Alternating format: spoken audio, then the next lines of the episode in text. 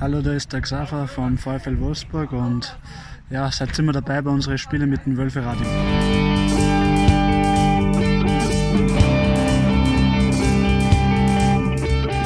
Wölfe Radio, der VfL Podcast mit Lenny Nero.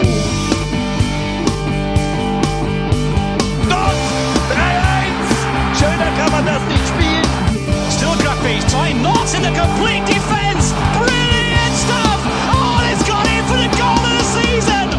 Hallo liebe Freunde des VfL Wolfsburg, herzlich willkommen zur aktuellen Ausgabe des Wölfe Radio 0-0 gegen Gladbach und trotzdem weiter auch dann oben in der Spitzengruppe dabei im Kampf um die Champions League, werden wir hier besprechen, aber auch das Engagement von Volkswagen für den VfL im Besonderen und für den Fußball im Allgemeinen. Da ist Gerd Voss zu Gast. Er ist unter anderem verantwortlich für die Sportkommunikation. Und dann blicken wir natürlich auch schon voraus auf das Spiel am Freitag gegen Arminia Bielefeld. Auf dem Weg nach Europa. Komm, jetzt Maxi Arnold von links, Ecke und Weghorst Kopfballtor. So wünschen wir uns das. Gut vorhergesagt. Jetzt kommt der Ball rein in die Mitte. Da ist Brooks mit dem Kopf. Oh! Oh, war der am, an der, am Pfosten? Na, sah nicht so aus, aber es war sehr, sehr knapp, so wie es aussah. Oh, doch, an den Pfosten, Litti. Du hast bessere Augen als ich. Nein, guck mal, du, mit 60 Jahren habe ich das noch gesehen. Also, äh, gute Aktion. Richtig heißes Ding sogar jetzt. Noch heißer, als es im ersten Moment aussah. Davon Brooks der Kopfball. Schade, richtig gute Möglichkeit. Ja, und da wäre es fast gewesen, das 1 zu 0 und damit wahrscheinlich der Heimsieg gegen Borussia Mönchengladbach. Das wäre natürlich eine geile Sache gewesen, wenn wir da noch die drei Punkte statt dem einen mitgenommen hätten. Aber sagen wir mal nicht so gierig, sagen wir es mal so, denn ein Unentschieden gegen Gladbach vor der Saison hätten wir wahrscheinlich gesagt, ja, nehmen wir gerne mit. Insofern muss man sich das Spiel dann auch nochmal gesondert angucken und sagen, von der Bewertung her insgesamt gute Leistung vom VfL Wolfsburg, kann man sehr mit einverstanden sein, auch wenn jetzt vielleicht die zwei Punkte dann auch nochmal gefehlt haben haben. Auffällig war, was beide Mannschaften ja auch läuferisch in dieses Spiel investiert haben. Ja, über 120 Kilometer beide Mannschaften gelaufen. Gladbacher noch ein bisschen weiter gelaufen als der VfL insgesamt, aber das sind äh, Top-Werte, deutlich überdurchschnittlich in der Bundesliga. Was auffällig ist beim VfL Wolfsburg mit 78 Prozent Passquote eine bessere Passquote als die Gladbacher. Das war in der Vergangenheit auch schon mal anders, sagen wir es mal so. Und auch deutlich mehr Zweikämpfe gewonnen. Also, wenn dann jetzt das Ding von Brooks reingegangen wäre, gegen Gladbach und nicht an den Pfosten, dann hm, vielleicht hätte sich da auch keiner beschweren dürfen, dass es dann auch ja verdient gewesen wäre für den VfL. Insgesamt sind wir weiter oben dabei. Das ist eine schöne Geschichte. Platz vier durch das schlechtere Torverhältnis ein Stück weit abgerutscht gegen ja über äh, Eintracht Frankfurt. Aber das ist nur also ein Türchen da, glaube ich, in der Differenz. Insofern ist da noch gar nichts gefallen überhaupt, also gefallen im Sinne von einer Vorentscheidung. Insofern, ja, wenn wir jetzt die nächsten Spiele erfolgreich bestreiten und da ist ja alles drinne, gerade auch wenn man sich das Programm da anschaut, da sind alles Mannschaften dabei, die vom Papier her schlechter stehen als der VfL. Also da dürfte was gehen, sagen wir es mal so, oder muss auch was gehen, wenn wir da oben weiter anklopfen wollen, insbesondere am Tor zur Champions League. Das hat sich der VfL aber insgesamt auch durchaus verdient. Ja, hervorheben möchte ich natürlich auch insbesondere die grandiose Abwehrleistung. Einmal mehr wieder zu Null gespielt und das ist ja, aller Ehren wert. Also wer hätte das vor der Saison gedacht, dass da Brooks und Lacroix so ein ja, Zementduo letztendlich sind für den VfL Wolfsburg da in der Hintermannschaft, dass da quasi fast gar nichts geht. Also erinnere ich noch an die eine Monstergrätsche, die Lacroix da auch angesetzt hat. Also perfektes Tackling, den, ja, den Gladbacher Stürmer, der ihm eigentlich schon enteilt war, eingeholt und dann noch ja wunderbar vom Ball getrennt, fair mit einer Grätsche. Hat er schon ein paar Mal gemacht in dieser Saison. Also insofern ist das auch kein Zufall oder, oder Glück, dass er da ihn dann nicht trifft und vielleicht noch einen Elfmeter riskiert, sondern der Junge kann das. Und ja, es äh, Wahnsinn. Da, die beiden da hinten drin, die räumen eine Menge weg. Aber auch Kuhn Castells da hinten, wenn da mal was durchkommt, haben wir letztes Mal schon thematisiert hier im Wölfe-Radio, dass das ja eine unwahrscheinlich gute Kombi ist und davor mit Schlager Arnold, da geht fast nichts durchs Zentrum. Das kommt halt auch noch mit dazu. Da ist ganz logisch, dass dann auch Begehrlichkeiten geweckt werden, insbesondere dass Maximilian Arnold sagt, wenn es jetzt noch mal was werden soll mit der Nationalmannschaft, dann vielleicht mal jetzt. Und das wäre auch durchaus verdient aus meiner Sicht. Also insofern, insofern eine sehr, sehr coole Geschichte. Auch natürlich dann mit der Vertragsverlängerung kurz vorm Spiel dass er da weiter wichtig ist für unsere Mannschaft. Ich glaube, da müssen wir nicht drüber reden und als Eigengewächs nochmal eine ganz besondere Rolle einnimmt. Auch das ist, glaube ich, jedem klar. Ja, schauen wir nochmal kurz auf die Leistungen der einzelnen Spieler. Ich habe es eben ja gerade schon hervorgehoben. Ne? Jay Brooks hat äh, 75 Prozent seiner Zweikämpfe geholt, 86 Prozent Passquote gespielt. Also da auch sehr, sehr ordentlich unterwegs gewesen. Ähm, und da gibt es dann auch mal ein Sonderlob für jemanden, der auch häufiger mal in der Kritik stand in der, in, in der Vergangenheit. 85 Prozent Passquote und 67 Prozent Zweikampfquote für Maxence Lacroix. Das ist ein Ding, wo ich sage, ja, da haben sich vielleicht zwei gesucht und gefunden in dem Zusammenhang. Ja, wenn man so ein bisschen kritteln will, ist natürlich so, dass du gerade im letzten Drittel nicht so richtig durchschlagskräftig gewesen bist. Das geht dann natürlich insbesondere dann auch unsere, an unsere Offensivspieler. Da ist so, Wout mit 29 Prozent Zweikampfquote konnte sich nicht richtig durchsetzen. Wenn er mal einen Ball hatte, gab es dann auch nur 53 Prozent Passquote. Da konnte er dann nicht so gut ablegen, hat man so das Gefühl, aber es ist trotzdem fast wieder zwölf Kilometer gelaufen, unwahrscheinlich wertvoll nach wie vor für die Mannschaft, ähm, auch wenn er nicht trifft. Deswegen kann man da, glaube ich, nichts großartig dann bekritteln. Ja, Renato Steffen äh, auch sehr fleißig gewesen, aber dann auch nur einen Torschuss abgegeben während seiner ja, Zeit auf dem Feld. Und äh, Yannick Gerhardt, der hat immerhin dreimal aufs Tor geschossen, aber mit einer Passquote als Zehner von 65 Prozent und mit 23 Prozent Zweikampfquote, äh, da reiste normalerweise nichts. Äh, vor allen Dingen es, es schmälert so ein bisschen die tolle Laufleistung von 12,28 Kilometer. Das ist natürlich Wahnsinn, was Janik da wieder abgespult hat. Insofern, ja, bisschen schade, dass dann so ein bisschen die, ja, die Offensivkraft gefehlt hat gegen Mönchengladbach oder das letzte Ziehen. Aber man war, glaube ich, dann doch relativ dominant. Oliver Glasner hat es, glaube ich, in dem Sinne gesagt. Und das äh, ja, wollen wir an dieser Stelle dann auch mal so unterstreichen. Haben wir ja auch in der Vergangenheit, gerade gegen Mannschaften wie Gladbach oder so, nicht so häufig gesehen, dass der VfL dann auch die spielbestimmende Mannschaft gewesen ist. Das ist in dieser Saison so. Und das ist aller Ehren wert, was sich da entwickelt hat. Und ja, das muss man dann auch oder sollte man dann auch entsprechend mal anerkennen, auch wenn es jetzt dann vielleicht mal nicht mit dem Heimdreier gereicht hat. Das holen wir dann hoffentlich am Freitag schon gegen Bielefeld nach. Ja, und die aktuelle Lage beim VfL Wolfsburg, die möchte ich gerne besprechen, auch mit meinem ersten Gast.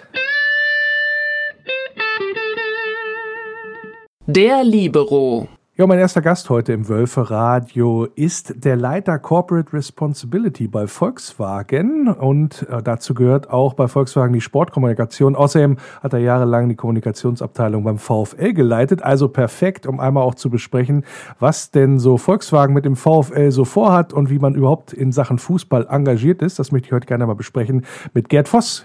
Grüß dich. Hi, grüß dich auch. Ja, schön, dass das geklappt hat, dass wir uns einmal so ein bisschen auch über die Hintergründe austauschen können. Ist ja für viele, auch glaube ich VfL-Fans, die ja logischerweise auch einen Volkswagen-Background haben, da mal sehr interessant, was denn insbesondere ja die Mutter dann mit der Tochter auch so weit vorhat und überhaupt insgesamt beim Fußball unterwegs ist. Aber einsteigen, Gerd, wollen wir natürlich mit dem aktuellen Spieltag 0 zu 0 gegen Gladbach. Hast du verfolgt? Hast du so ein bisschen was mitgekriegt vom Spiel? Ähm, oder wie verfolgt ihr das auch generell, was der VfL Wolfsburg so abliefert in dieser Saison? Ja, verfolgen geht ja äh, eigentlich nur per Sky im Augenblick, also zumindest die Spiele. Das, das tue ich schon natürlich regelmäßig, so auch gestern. Schön vom Sofa aus. Äh, ja, war natürlich ein spannendes Spiel. Eigentlich ein gerechtes Unentschieden. Hätten wir natürlich trotzdem gerne einen Sieg für uns gewünscht, weil äh, wir uns dann sicherlich noch ein bisschen mehr hätten absetzen können von Borussia Mönchengladbach. Äh, so sind sie immer noch ein ernster Verfolger. Und insgesamt mit der Saison bisher, mit dem Saisonverlauf, überraschend für dich, dass man da oben auch insbesondere um die Champions League mitspielt? Überraschend ist gut. Fußball ähm, ist ja oft nicht planbar. Und es war ja auch nicht so, dass der Saisonstart des VfL jetzt so wie äh, geschnitten Brot lief. Ähm, haben sich aber unheimlich stabilisiert, ist wirklich eine geschlossene Mannschaft geworden. Man merkt natürlich auch, dass äh, Olli Glasner das, das Glück hat, da wirklich äh, Woche für Woche die gleiche Mannschaft aufs Feld zu schicken. Sind eingespielt, sind schwer zu schlagen, sehr unangenehmer Gegner entsprechen und deswegen allein durch dieses Stabilisieren und diese wirklich geschlossene Mannschaftsleistung, äh, eine Mannschaft ohne Schwachpunkte, ohne echte Schwachpunkte, glaube ich schon, dass die Mannschaft da zurecht steht, wo sie steht. Sie hat ja doch viel weniger Schwingungen gehabt im Laufe der Saison als äh, namhaftere Konkurrenten, die hinter uns stehen. Also ich bin da wirklich äh, begeistert, wie es läuft. Ja, das klingt doch soweit ganz gut. Insbesondere würde ich auch mal gerne wissen wollen, äh, nach dem Motto, der Blick auf den VfL von Volkswagen-Seite aus. Also wie wichtig ist bei euch, ihr seid ja insgesamt sehr, sehr engagiert, was das Thema Fußball angeht. Wie wichtig ist in diesem Portfolio die Rolle des VfL und wie sieht da auch die Zusammenarbeit aus? Ja, äh, der VfL ist bei uns nicht in irgendeinem Portfolio enthalten. Das, das finde ich fast schon, ja, ist despektierlich dem VfL gegenüber. Der VfL ist Volkswagen. Die, die, die Gründungsgeschichte des VfL ist eng mit dem Werk und der äh, vorher vorhandenen Betriebssportgemeinschaft verbunden. Ähm, man, äh, man, man unterstützt den Verein oder ist an der Seite des Vereins seit den Anfangstagen. Insofern kann man den VfL auch gar nicht so einordnen in unser normales Sponsoring-Portfolio, sondern der VfL Wolfsburg ist Volkswagen. Und äh, wir erleben natürlich auch, ähm, dass die, die Themen rund um den VfL auch im Werk äh, großen Anklang finden. Ähm, sicherlich, äh, so, so wie wir das äh, erkennen, auch was Gewinnspiele oder Umfragen angeht, ist natürlich der größte Teil ähm, der Mitarbeiter, so er denn Fußballfan ist im Werk, ist der VfL-Fan. insofern kann man das gar nicht trennen von Volkswagen. Deswegen, ich wollte ja auch nicht despektierlich sein. Ich wollte aber fragen, wie es ausschaut, so im Hintergrund, wie das auch bewertet wird letztendlich, weil äh, dass der VfL und ja äh, der und Volkswagen eins sind, das geht ja schon alleine aus der Struktur hervor und natürlich auch aus der Geschichte logischerweise. Und wir haben ja auch den berühmten Satz Werkstattverein. Das ist also auch etwas, was bei Volkswagen äh, auch so gelebt wird, was den VfL angeht. Ja, absolut. Also äh, der VfL muss natürlich auch das repräsentieren, was Volkswagen an Werten repräsentiert. Das ist ganz wichtig. Und das, das läuft auch wirklich auf sowohl auf operativer Ebene in der Zusammenarbeit als, als auch auf emotionaler Ebene, äh, dass man dem Verein die Daumen drückt. Äh, und das ist ja durchaus äh, bei Volkswagen nicht immer selbstverständlich, weil äh, ein, ein großer Magnet äh, wie Volkswagen, der aus der ganzen Welt, äh, zumindest aus ganz Deutschland, Leute anzieht, die meisten sind ja auch anders fußballerisch sozialisiert worden. Aber im Laufe der Zeit, wenn man dann vor Ort lebt, wenn man sich mit dem äh, mit seinem Arbeitgeber identifiziert, wenn man sich mit der Stadt, mit der Region identifiziert, dann kommt man zwangsläufig auch zum VfL Wolfsburg. Ähm, zumindest äh, ein Großteil kommt dahin und das ist natürlich auch eine schöne Erkenntnis. Und deswegen äh, hat das natürlich alles, was beim VfL passiert, weil es auch einen unmittelbaren Zusammenhang mit Volkswagen hat, hat natürlich auch für uns eine ganz äh, große Bedeutung. Wie sieht denn konkret so die Zusammenarbeit aus? Kann man das irgendwie im Alltag beziffern? Also wie tauscht man sich da aus? Wie macht man Projekte zusammen? Wie ist das ungefähr so angelegt bei euch?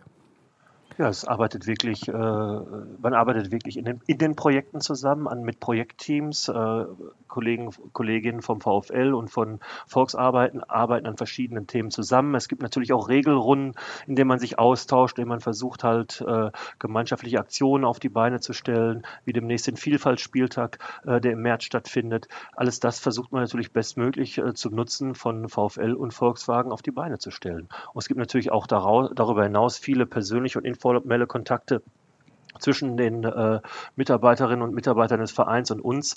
Ähm, das ist wirklich eins. Das ist nicht so, äh, ja, es ist nicht so stark äh, institutionalisiert häufig, wie, äh, wie man das vielleicht mit sporadischen Treffen bei, äh, bei anderen Sponsoring-Partnern hat, sondern äh, neben den Regelaustauschen gibt es beim, beim zwischen dem VfL und uns halt viele persönliche Treffen, viele persönliche äh, äh, Gespräche auch und auch äh, Ideen werden hin und her gespielt. Äh, da profitieren wir wirklich beide voneinander.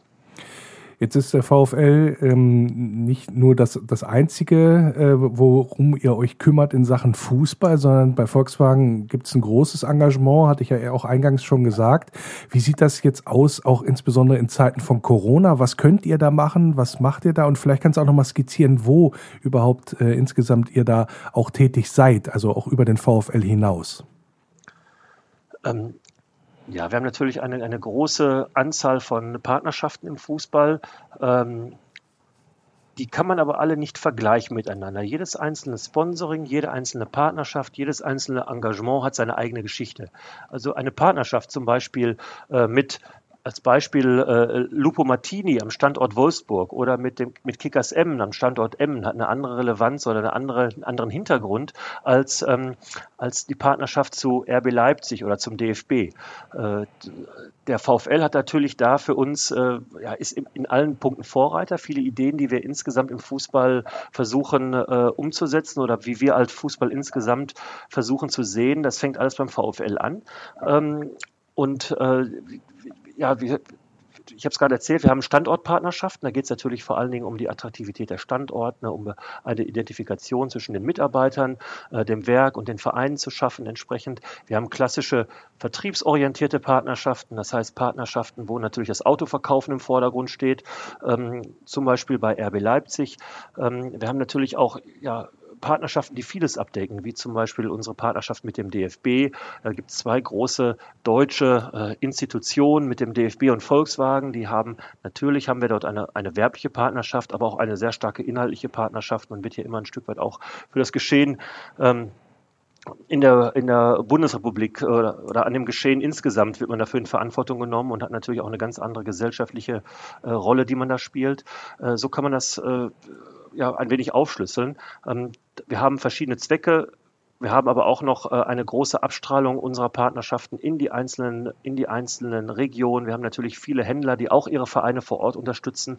Und so gibt es ein dichtes Netz an Partnerschaften, was sich mittlerweile, ähm, ja, was sich mittlerweile über den ganzen Fußball erstreckt wollen natürlich nicht großartig über Geld reden, was die Sache angeht, aber einmal so gefragt, man könnte jetzt auch sagen und sagen, äh, jetzt sage ich jetzt aus VfL-Sicht oder als VfL-Fan, was interessiert mich RB Leipzig? Äh, Wäre ja schön, wenn äh, quasi alles, was Volkswagen machen würde, ins in die in das Stammengagement fließen würde, sagen wir mal so, was den VfL Wolfsburg angeht. Das ist aber nicht machbar, gehe ich mal von aus. Ja, das ist ja auch sinnlos. Mich als VfL-Fan würde der RB Leipzig auch nur zweimal im Jahr interessieren, nämlich beim Heimspiel und beim Auswärtsspiel. Äh, und vielleicht, wenn er noch äh, Konkurrenz um einen, äh, ein direkter Konkurrent um einen So wie Platz jetzt gerade quasi. So wie jetzt, ein Stück weit, ja. Aber ähm, das, das kann man ja nicht sehen, weil natürlich der VfL wie gesagt, da geht es äh, um, um die Verbindung zwischen Werk, zwischen Mitarbeiterschaft, aber auch äh, äh, zur Region, Bekenntnis zur Stadt Wolfsburg. Das ist natürlich beim Engagement wie RB Leipzig nicht der Fall. Da geht es wirklich darum, am Standort Leipzig und in der Region auch Autos zu verkaufen. Insofern ist im Prinzip ähm, ein, ein vertriebliches Engagement, das ist äh, Teil des äh, gesamten Kommunikationsmixes, wie das so schön heißt. Äh, und insofern muss man das messen, wie, wie kommt man mit dem Sponsoring da wirklich auch an den, an den Interessenten, an den Autokäufer. Äh, das ist dann äh, analog zu sehen, wie vielleicht auch mit, ja, anderswo machen wir Werbeanzeigen, Kampagnen etc. Sponsoring ist natürlich auch ein, ein probates Mittel, was im Fußball funktioniert, weil man auch äh, wirklich sehr viele Gesellschaftsschichten erreicht.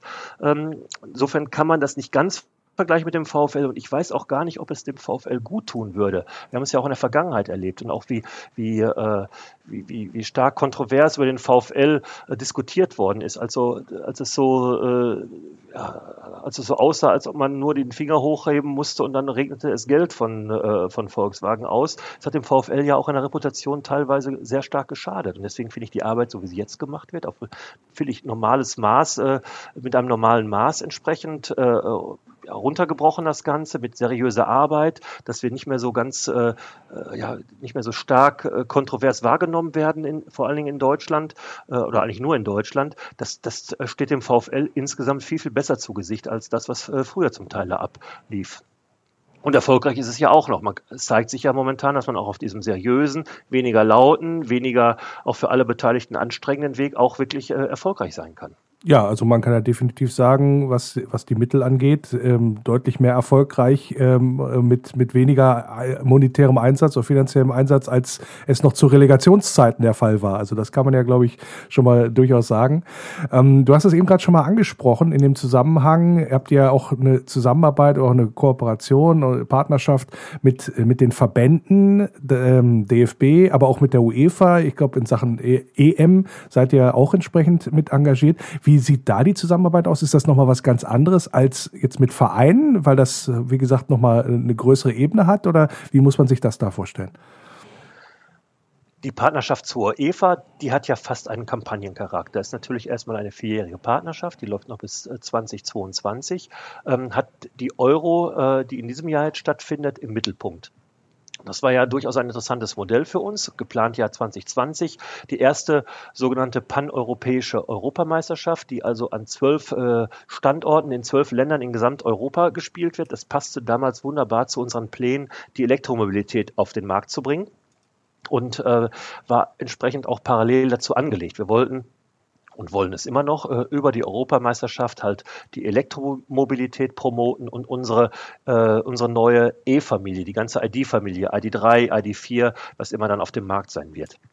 Das war Ziel der äh, Europameisterschaft. Die ist sicherlich gerade aktuell äh, noch vor Olympia das, das medienträchtigste Ereignis, das kommunikativste Ereignis äh, auf der ganzen Welt. Wird ja nicht nur in Europa wahrgenommen, sondern weltweit. Insofern ist das für uns eine wunderbare Plattform, um unsere E-Mobilität und die dazugehörigen Fahrzeuge zu promoten.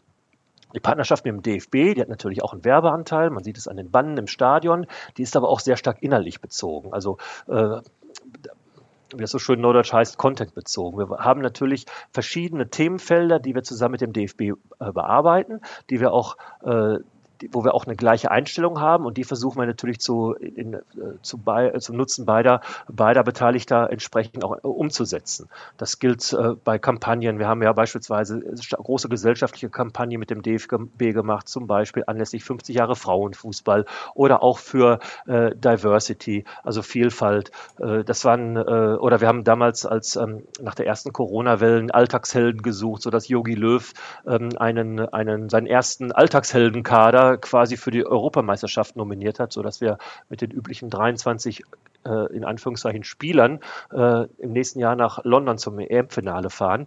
Das sind so Themen, äh, die ein Stück weit darüber hinausgehen, was wir als äh, was man normalerweise in einer Partnerschaft macht.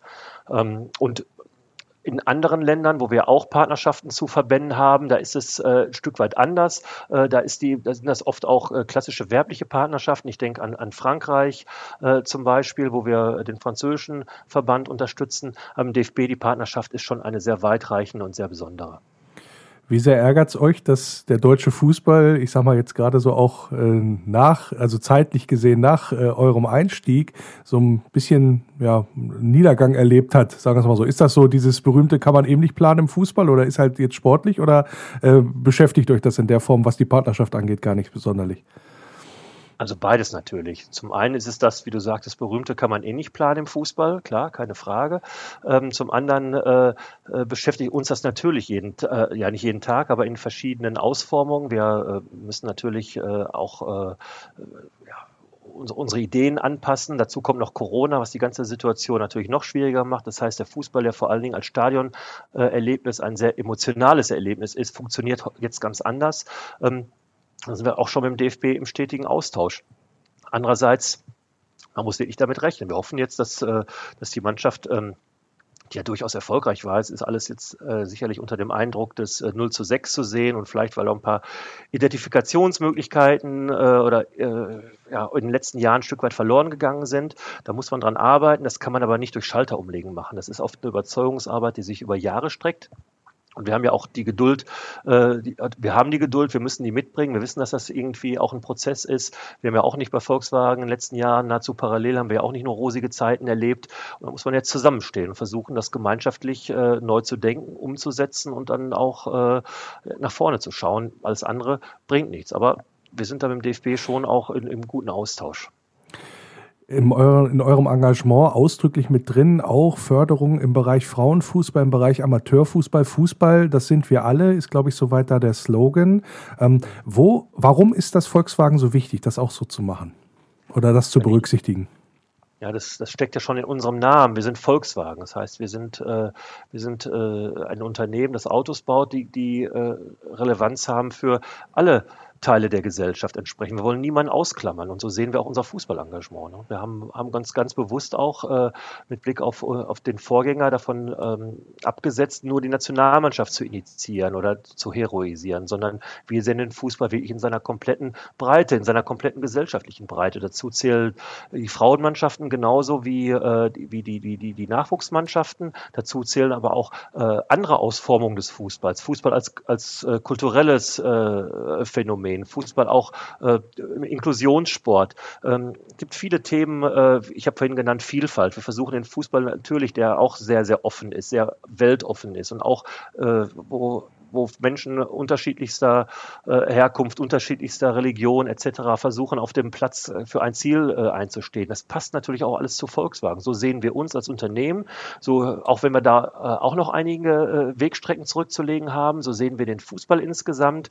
Ähm, und äh, das passt eben ganz gut zusammen. Wenn wir uns jetzt nur auf die Nationalmannschaft stürzen würden, das wäre, glaube ich, wenig glaubwürdig. Auch, würde auch nicht zu uns passen als Volkswagen. Gibt es Projekte, die du vielleicht schon mal so skizzieren kannst in die Richtung Zukunft? Also wo seid ihr im, im Sachen Fußball jetzt auch noch engagiert im Sinne von, das ist so jetzt das nächste Ding, was bei Volkswagen kommen wird, wenn du da was sagen kannst? Ähm, ja, es wir haben natürlich jetzt in diesem Jahr die, die Europameisterschaft vor der Tür stehen. Da haben wir letztes Jahr äh, äh mit äh, vollem Elan darauf äh, hingearbeitet, mit großem Enthusiasmus äh, haben die Kolleginnen und Kollegen dran gesessen und äh, wirklich tolle Ideen versucht umzusetzen oder begonnen umzusetzen. Und dann wurde uns der Stöpsel gezogen durch Corona und die Absage der Euro. Das Ganze haben wir jetzt für dieses Jahr vor. Das wird ein Riesenprojekt. Wir wissen ja auch noch nicht ganz genau, wie es ausgeht, äh, beziehungsweise wie es umgesetzt wird. Wir wissen noch nicht, äh, ob Zuschauer und wenn ja, wie viele in die Stadien kommen dürfen und wie das äh, in den unterschiedlichen Ländern sich verhält. Schon eine spannende Geschichte. Wir müssen da wirklich mehrgleisig fahren und hätten uns wirklich alle auf Trab, kann ich schon sagen. Das ist das größte Projekt und wir haben natürlich auch gerade in diesem Jahr noch viel mehr äh, E-Fahrzeuge äh, zu präsentieren. Insofern ähm, das ist bestimmt eine schöne, spannende Geschichte, die wirklich uns äh, bis in den Herbst hinein mit den üblichen Nachbetrachtungen einbindet. Und dann kann man natürlich ein Stück weit hinausschauen auf das Jahr 2024. Dann findet eine Fußball-Europameisterschaft in Deutschland statt. Da sind wir zwar nicht oder bis jetzt nicht Partner der UEFA. Wie das da weitergeht, äh, steht noch ein wenig in den Sternen. Äh, aber wir werden auf jeden Fall an der Seite des DFB sein. Und da haben wir uns gemeinschaftlich äh, das Projekt Green Mobility auf die Fahnen geschrieben und wollen da wirklich äh, sehen, wie wir möglichst äh, grün mit Blick auf E-Mobilität, mit Blick auf Fanbewegung, auf Verkehrsströme halt die Europameisterschaft äh, gestalten können. Auch das ist nicht leicht. Auch das wird nicht nur zwischen äh, Volkswagen und dem DFB ausgetragen. Aber es ist ein spannendes Projekt, was äh, sicherlich Zukunft sein, zukunftsweisend sein wird für Großveranstaltungen, sportliche Großveranstaltungen dieser, ja dieser Art. Ich hoffe, das kriegen wir hin. Letzte Frage geht natürlich nochmal zum ja, Bereich VfL Wolfsburg und Volkswagen, weil das auch mal so zu diesen in Anführungsstrichen Vorurteilen gehört, die dann dieser, äh, ja, dieser Geschichte so ein bisschen entgegenschlagen. Nämlich äh, Volkswagen geht einmal rüber und sagt, wo es lang geht. Wie ist da tatsächlich die Einflussnahme von Volkswagen auf den VfL, so im Alltagsgeschäft, sagen wir es mal so? Ja, das ist ja, das ist ja Quark. Das wird ja auch den handelnden Personen beim VfL nicht gerecht werden. Die haben schon, äh, sind schon sehr eigenständige äh, Personen, die unter den Vorgaben, die, die es natürlich gibt, entsprechend, das sind vor allen Dingen budgetäre Vorgaben halt, entsprechend arbeiten. Das, äh, sich im Austausch, im ständigen Austausch mit dem, mit dem äh, Aufsichtsrat, in dem Präsidium befinden, äh, entsprechend. Aber das ist ein, das ist alles in allem eine partnerschaftliche Zusammenarbeit. Das wird nicht, da geht nicht jemand drüber und sagt, äh, du holst den, du machst das oder das sind die Ticketpreise. So funktioniert das nicht. Da wird diskutiert, da, wird, äh, da werden Budgets freigegeben und in denen können sich natürlich die Vorstände äh, bzw. Geschäftsführer beim VfL äh, entsprechend bewegen. Also das war, weiß ich, ob das früher mal so war, aber inzwischen ist das, ist das auch eine, eine, eine Partnerschaft oft auf Augenhöhe geworden, die, die ja, wie man jetzt im Augenblick auch sieht, gedeihlich funktioniert, auch wenn wir noch nicht ganz wissen, wie die Saison ausgehen wird. Sehr schön, haben wir das auch schon mal geklärt.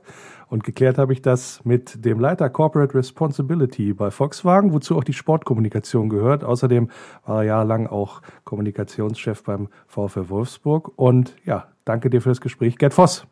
Ja, prima Lenny, vielen Dank und vor allen Dingen herzlichen Glückwunsch, dass du zweimal Corporate Responsibility unfallfrei ausgesprochen hast. Das ja, nicht jeder. Siehst du, danke. Das, also aus deinem Mund bedeutet mir das viel.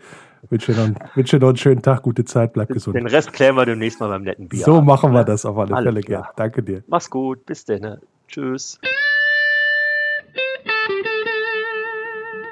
Kurzpassspiel. Ja, kurz nach dem Spiel gegen den VfW Wolfsburg hat ja Borussentrainer Marco Rose nochmal für Schlagzeilen gesorgt mit seiner Veröffentlichung des Abgangs zu Borussia Dortmund, wusste zum Teil selber nicht mehr, wo er sich gerade befindet. Gab es da noch so einen freudschen Versprecher auf der PK, wo dann er dann sozusagen sich schon zum Borussia Dortmund Coach ausgerufen hat, äh, dass er mit den Gedanken schon ein bisschen nicht mehr ganz in Gladbach ist. Das ist mal ganz putzig dann letztendlich zu sehen, zeigt, dass dann auch die Trainer auch nur Menschen sind in dem Zusammenhang. Aber die Frage, die sich natürlich jetzt auch stellt, ist, wie geht es da weiter? Ganz interessant ist das, wenn man das bei Google eingibt und da einfach mal nach BVB googelt, da bekommt man nämlich als häufigste Antwort erstmal die Abgänge von Borussia Mönchengladbach. Da war ja auch noch Champions League und ja, aufgrund von Corona brauchte man einen Spielort für RB Leipzig gegen Liverpool und das fiel ausgerechnet ja nach Budapest oder auf Budapest die Wahl. Ist natürlich auch Wahnsinn, dass da einmal ja die ganze Fußballbranche von, von A nach B zieht, um da überhaupt Fußball spielen zu können. Äh, sehr, sehr merkwürdige Geschichte. Hat sich wahrscheinlich auch Max Kruse gedacht, denn von Bullen in Budapest bekommt er höchstens wahrscheinlich mal was bei irgendwelchen Pokerturnieren mit. Aufregung in der Premier League um Pierre-Emerick Aubameyang, Ex-Dortmunder, jetzt in Arsenal-Diensten, hat sich offenbar ein neues Tattoo stechen lassen. Hat das dann schön online präsentiert, offensichtlich, ja, das ist aufgefallen. Und das ist natürlich ein gravierender Verstoß gegen die Corona-Richtlinien, die es natürlich auch in Großbritannien gibt. Also da droht jetzt auch Ärger. Und ähm, ja, Aubameyang ist auch sehr einsichtig und äh, ist sich seiner Schuld auch bewusst und überlegt, ja, beim Tattoo vom 14-tägigen Widerrufsrecht Gebrauch zu machen. Kombinationsspiel. Und das Kombinationsspiel im Wölferadio spiele ich wie immer mit einem Experten oder in diesem Fall mit einer Expertin für den kommenden Gegner, was ja dann am Freitag schon Arminia Bielefeld ist. Und da begrüße ich ganz recht herzlich Eva Lotta Bohle. Sie ist Podcasterin und ja Expertin für Arminia Bielefeld hier im Wölferadio. Grüß dich. Hallo, äh, erneut vielen Dank für die Einladung. Ja, ja, so, hast letztes Mal Eindruck hinterlassen. Insofern gab es ja keinen Grund, dich nicht nochmal einzuladen. Insofern machen wir dann jetzt hier auch mal die nächste Runde. Du hast wahrscheinlich sehr, sehr gut geschlafen nach dem Spiel am Montag, gehe ich mal von aus. 3-3 bei den Bayern hast du sicherlich nicht mitgerechnet, oder?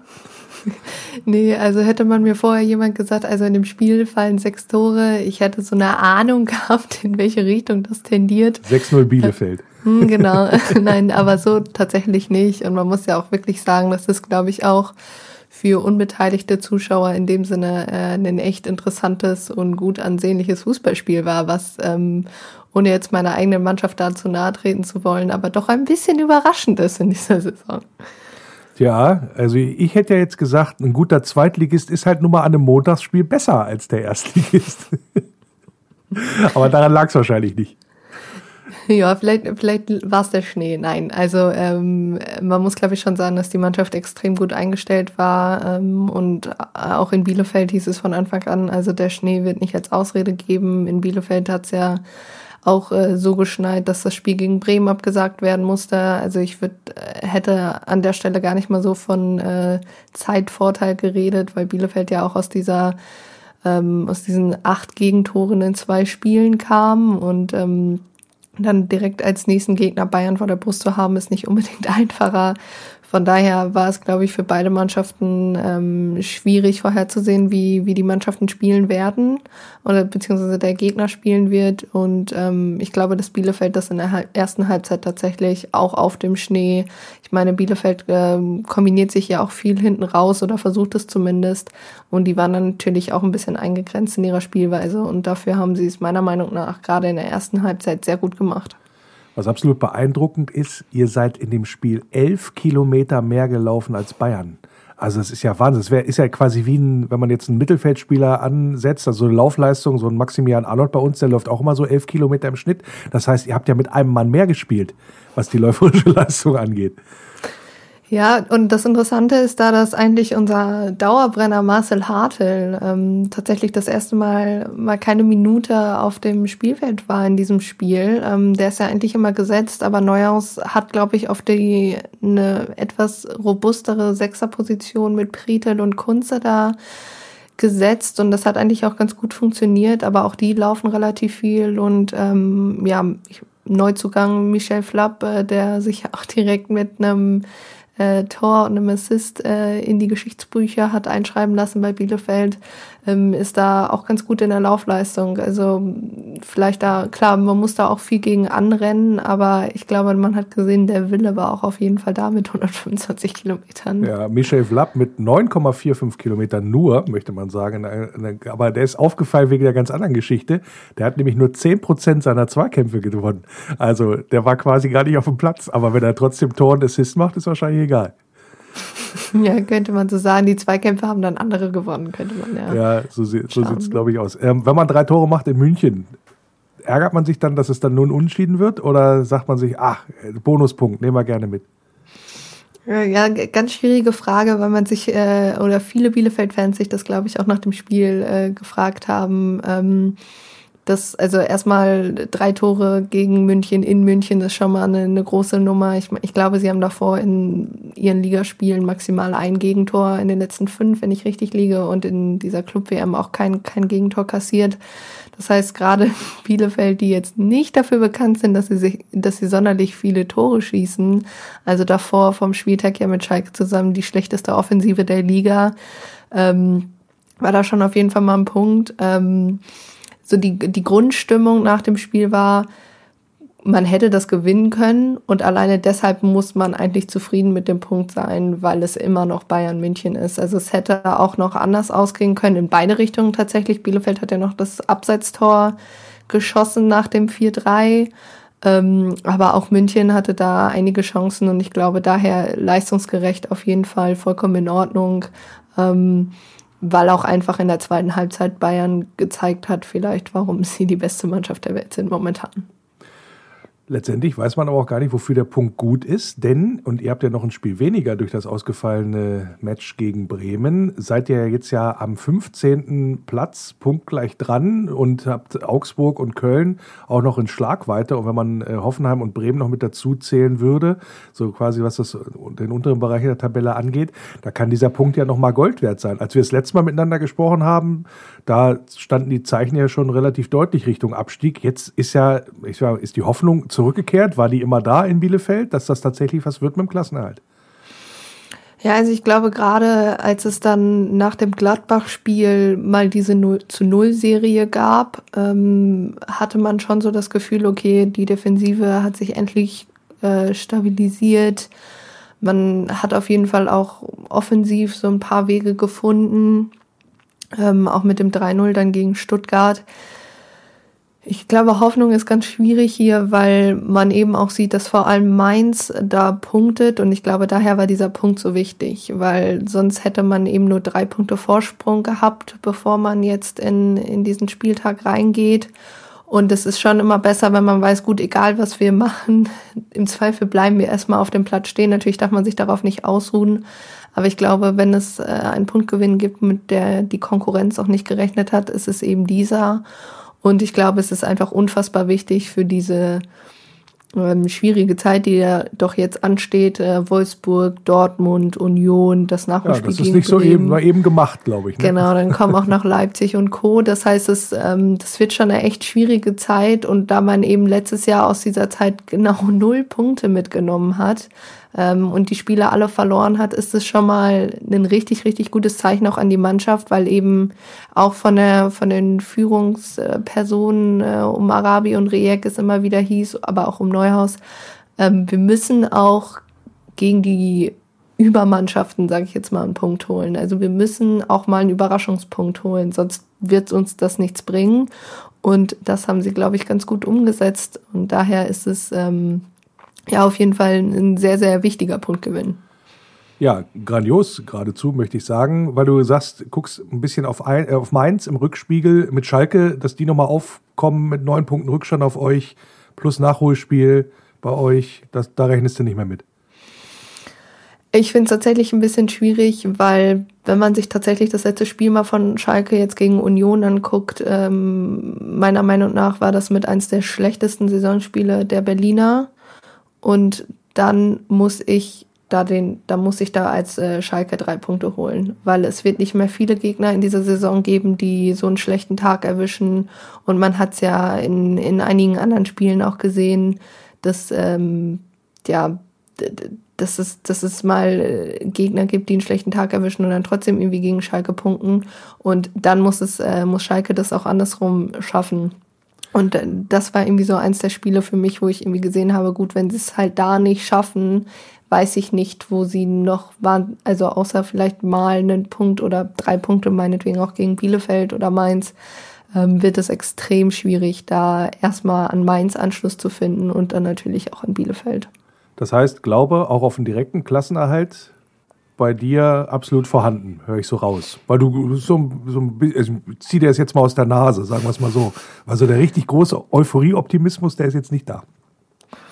Ja, das Problem Ja, ist, ja. Als, Biele, als Bielefelder hat man äh, gewisse Vorurteile gegenüber der Relegation. Ähm, Ja. Es ist gerne mal so der entweder alles oder gar nichts. Es, äh, gerade Relegation nach unten äh, freuen sich die Bielefelder und Bielefelderinnen nicht so besonders drüber, wenn sie das Wort hören.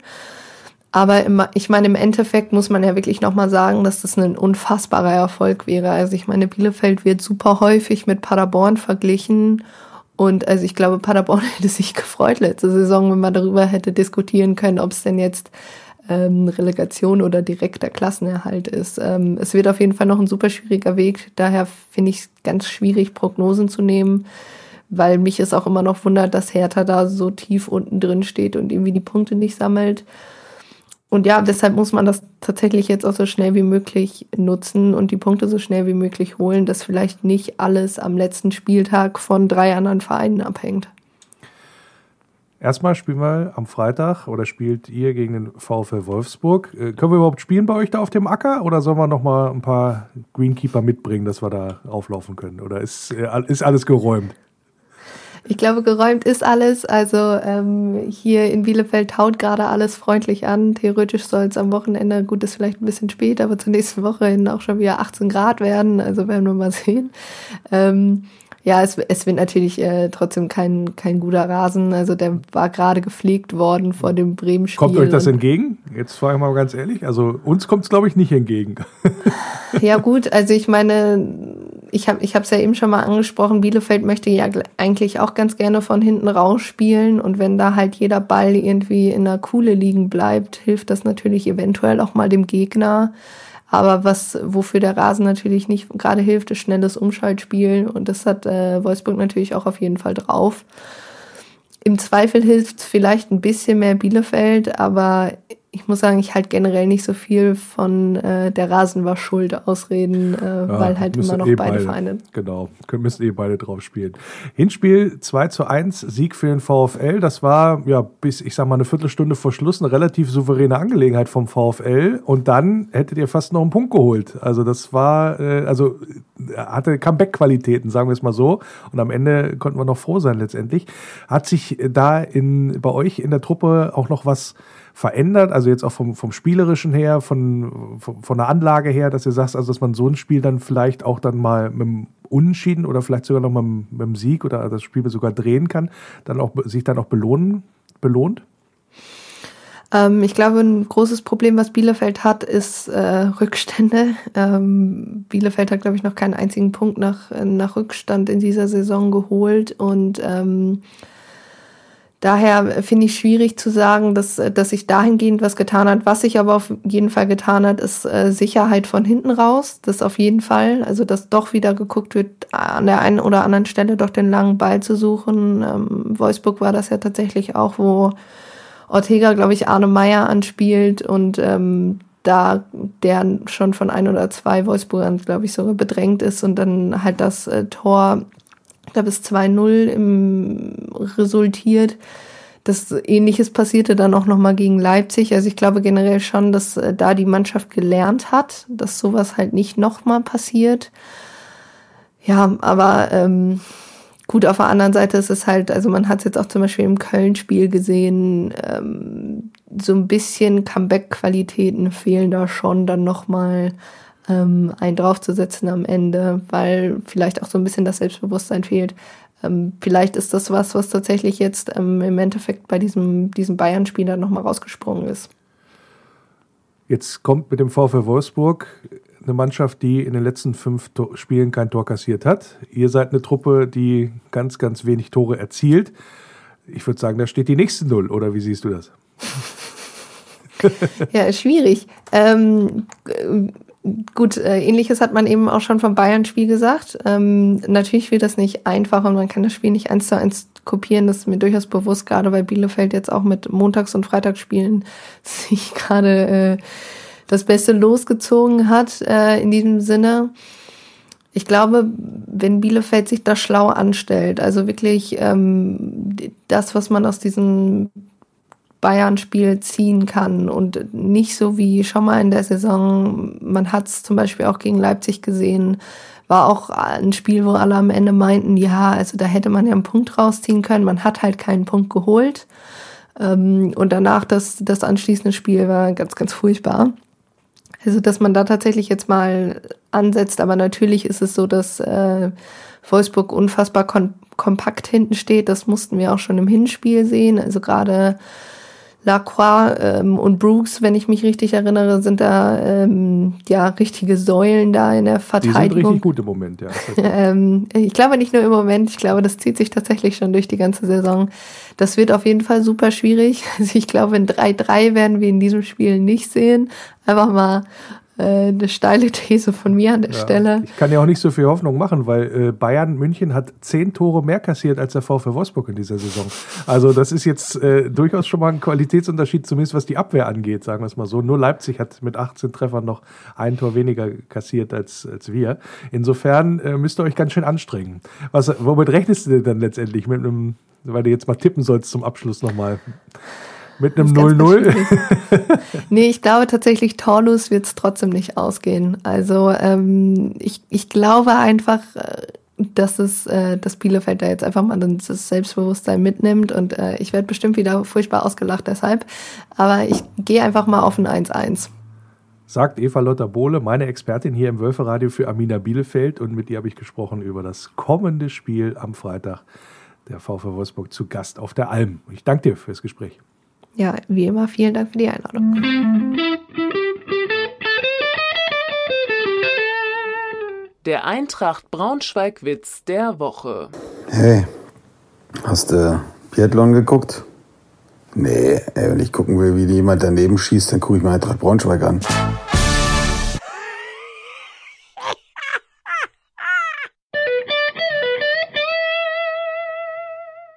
Faninfos. Wer als VfL Wolfsburg-Fan, ja, ich sag mal, im Wölfe-Club Mitglied ist, ab 55 Jahren, da, also Wölfe-Club 55 plus, da gibt's jetzt ein neues Programm, kann man sich mal ein bisschen umtun auf der Homepage vom VfL. Ganz, ganz viele Veranstaltungen aufgrund von Corona natürlich auch online, aber was da geboten wird und so, da kann man gerne mal reinschauen. Wie gesagt, Wölfe-Club 55 plus Programm, da mal gerne nachschauen auf der Homepage oder auch in der App des VfL, was da so angeht angeboten wird. Schöne Aktion auch von den Supporters. Die haben sich nämlich eingesetzt für obdachlose Menschen in Wolfsburg. Jetzt gerade auch wichtig bei den tiefen Temperaturen. Und auch wenn es jetzt ein bisschen wärmer geworden ist, heißt das ja nicht, dass das besonders angenehm ist, draußen zu übernachten. Und da haben die Supporters gedacht, da wollen wir weiter helfen in dieser ganzen Angelegenheit. Tagestreff Carpe Diem ist da die Anlaufstelle. Und da hat man dann, ja, der Einrichtung erstmal einen Scheck überreicht, nämlich von 500 Euro Soforthilfe. Das ist eine ganz tolle Geschichte. Und wer es auch mal dem gleich tun möchte und ein bisschen was ja, spenden möchte oder auch Fragen hat, kann man sich dann für die entsprechenden Informationen bei info at supporters-wolfsburg.de ja, sag ich mal, eine Mail hinschicken, kann man da hinschicken und dann bekommt man der die Informationen und die Bankverbindung, die kann man aber auch online unter anderem bei Facebook bei den Supporters nachschauen. Am Freitag wird natürlich auch das Wölferadio mit Wölferadio Arena Live wieder auf Sendung gehen zum Spiel bei Arminia Bielefeld, unser VfL auf der Alm. Das werden Tim Schulze und ich euch dann wieder näher bringen. Gesendet natürlich wieder aus dem Fansaal des VfL Wolfsburg. Wie gesagt, Auswärtsfahrten in dem Sinne sind ja für uns leider auch nicht möglich. Aber wir werden euch natürlich alles emotional rüberbringen, was geht bei dieser Partie und hoffentlich natürlich dann auch wieder mit einem Sieg. Ich hoffe, wir haben es ja gehört, da wird gespielt, da kann gespielt werden. Wir haben es ja gerade gehört bei Eva Lotter Bohle aber es soll eigentlich ganz gut aussehen mit den Platzverhältnissen im Rahmen der Möglichkeiten. Also Spiel wird sehr wahrscheinlich stattfinden und Wölfe Radio Arena Live ist dann auch entsprechend mit am Start, wie immer, wölferadio.de oder über die VfL Wolfsburg App. Der VfL Podcast. Ja, durch wir sind mit der Ausgabe Wölfe Radio für diese Woche. So würde es wahrscheinlich Yoda sagen. Insofern hoffe ich, dass es euch wieder gefallen hat und dass ihr hier Weisheit und den Weg zur Macht erlangen konntet und wenn nicht, einfach nur euch gut unterhalten gefühlt habt und gut informiert. Ist ja auch immer wichtig. Wie gesagt, immer die Möglichkeit, schreibt mir, schreibt mir, schreibt mir, wenn ihr was ja loswerden möchtet zum Wölfe Radio, zum VfL Wolfsburg im Allgemeinen. Aber auch wenn ihr hier gerne zu Gast sein möchtet, immer wieder auch die Aufforderung lenny at lennynero.de oder über die sozialen Netzwerke oder im Wolfsblog. Irgendwie kriegt er mich schon. Da kriegen wir dann auch sicherlich einen Termin hin, dann für ein gemeinsames Gespräch hier on air. Ja, ansonsten hoffe ich, dass ihr weiterhin gesund bleibt und dass wir den Trend weiter so festigen können in der Spitzengruppe der Fußball-Bundesliga. Freuen wir uns jedenfalls drauf, dass der VfL wieder so gut unterwegs ist. Und dann sage ich am Ende, bleibt geschmeidig und denkt dran, nur der VfL.